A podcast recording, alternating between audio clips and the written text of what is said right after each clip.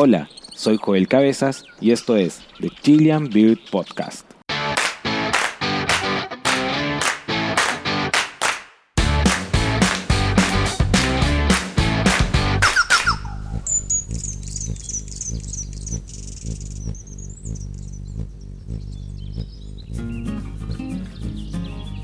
Uno de los colibríes más comunes y ampliamente distribuido en Chile es el picaflor chico o cefanoides cefanoides, que durante el verano migra desde el sur hacia el norte, buscando lugares con mejor clima y condiciones de alimento.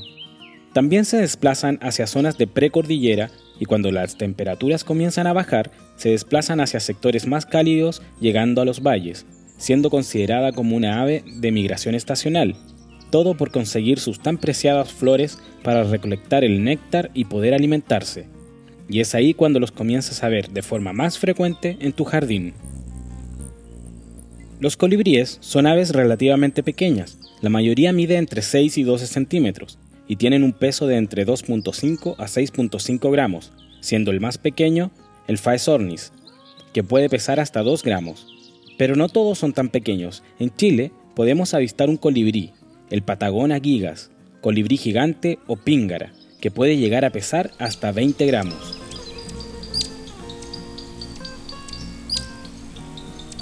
Estas aves están presentes solo en el continente americano, desde Alaska y la península del Labrador, en Canadá, hasta Tierra del Fuego. Y aquí en Chile tenemos nueve especies, dos de ellas endémicas, el picaflor de Juan Fernández, Cephanoides fernandensis, y el picaflor de Arica, Eulidia yareli, Lamentablemente ambos están en peligro de extinción.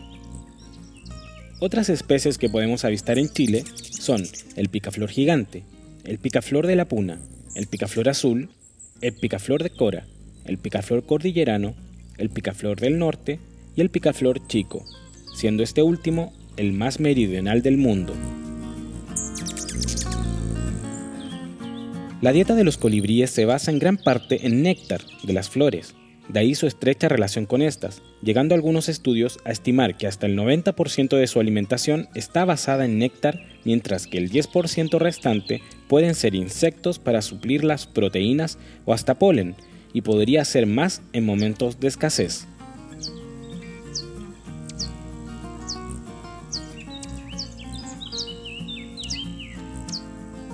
El acelerado metabolismo de los colibríes los obliga a mantenerse ocupados todo el día buscando alimento. Para tener en consideración, un colibrí puede aletear hasta 90 veces por segundo. Eso es muchísimo ejercicio para un ave tan pequeña. Con ese consumo de energía, esta se gasta rápido y hay que reponerla. Es por ello que los colibríes deben alimentarse de néctar cada 10 a 15 minutos. Esto tiene una explicación fisiológica. Como el néctar es rico en sacarosa y bajo en glucosa y fructosa, que a diferencia de otras aves que son frugívoras, el azúcar que predomina en la fruta es la fructosa y la glucosa. En los colibrí, la sacarosa pasa directamente a los intestinos de ellos, un tránsito estimado en unos 15 minutos, donde el 99% de la sacarosa es asimilada. Esto se debe a que en el intestino de los colibrí hay una alta cantidad de sacarasa intestinal, una enzima que degrada la sacarosa y la transforma en glucosa más que en cualquier otro vertebrado, lo cual permite que la glucosa sea transportada rápidamente al interior de la célula. Habiendo dicho esto, el colibrí debe visitar muchas flores al día. Algunas especies hasta defienden un matorral con flores para asegurar su cuota diaria. Llegan a visitar entre 1000 a 4000 flores por día. Esto también significa que deben consumir aproximadamente el equivalente al 160% de su masa corporal. Ahora, ya que muchos estamos avistando colibríes y disfrutamos de verlos en los jardines, podemos echarles una mano proporcionándoles su comida favorita, pero para ello debemos tener algunas consideraciones. Así podrás ver a estas bellas aves revoloteando todo el día sin moverte de tu casa, algo bastante bueno en estos tiempos de cuarentena. También resulta un buen momento para fotografiar a un colibrí a cambio de un poco de comida.